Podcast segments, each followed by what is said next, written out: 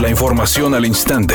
Grupo Radio Alegría presenta ABC Noticias. Información que transforma.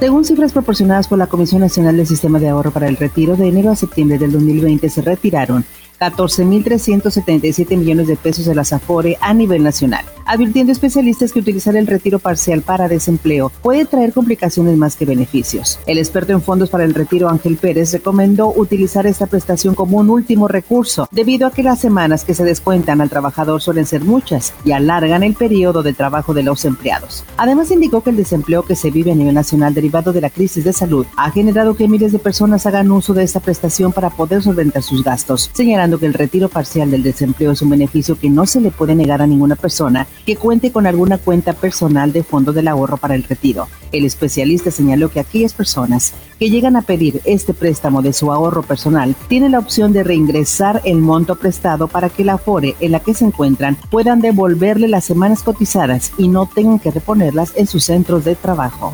México registró en septiembre pasado un descenso de 8.4% mensual en el número de homicidios dolosos, al registrar 2.729 respecto a los 2.979 de agosto pasado. Así lo informó el secretario de Seguridad y Protección Ciudadana, Alfonso Durazo, agregando que en lo que corresponde a homicidios dolosos, se logró romper con la tendencia a la alza de los últimos cuatro años. Por otra parte, detalló que Tijuana, Zacatecas y Guanajuato están en zona roja y aclaró que Quintana Roo también aparece en rojo, pero tiene una población flotante de 11 millones de personas al año aunque sigue siendo la entidad con más homicidios. En cuanto a los feminicidios, el funcionario federal de seguridad indicó que hubo un incremento de 1.8%, ya que pasaron de 77 en agosto a 78 en septiembre. Finalmente dijo que sería su último informe de seguridad, ya que aspira a la candidatura a la gobernatura de Sonora del Partido de Movimiento Regeneración Nacional.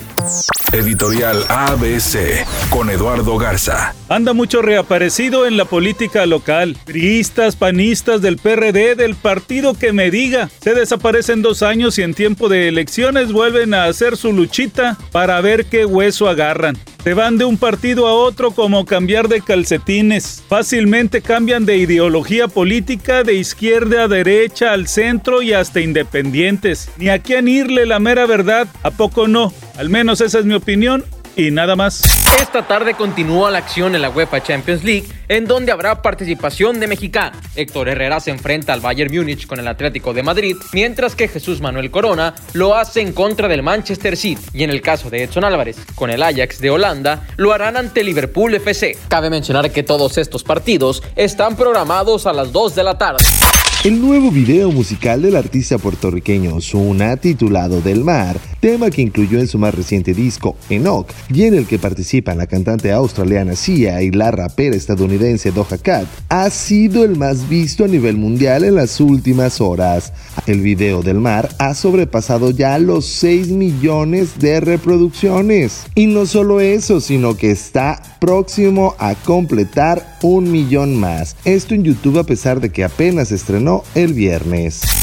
Tráfico lento a esta hora de la tarde en la calle Washington desde su cruce con Serafín Peña hasta la avenida Cuauhtémoc en el primer cuadro de la ciudad. Choque por alcance en la avenida Rómulo Garza en el municipio de San Nicolás está provocando un embotellamiento. Circule con precaución. Vialidad complicada en la avenida Ruiz Cortines en la colonia Valle Soleado desde la avenida Israel Cavazos hasta el cruce con la autopista al aeropuerto. Recuerde siempre utilizar el cinturón de seguridad y respetar los señalamientos viales. Es una tarde con cielo parcialmente nublado. Se espera una temperatura máxima de 30 grados, una mínima de 26. Para mañana jueves 22 de octubre se pronostica un día con cielo parcialmente nublado, una temperatura máxima de 30 grados y una mínima de 20. La temperatura actual en el centro de Monterrey 26 grados. ABC Noticias, información que transforma.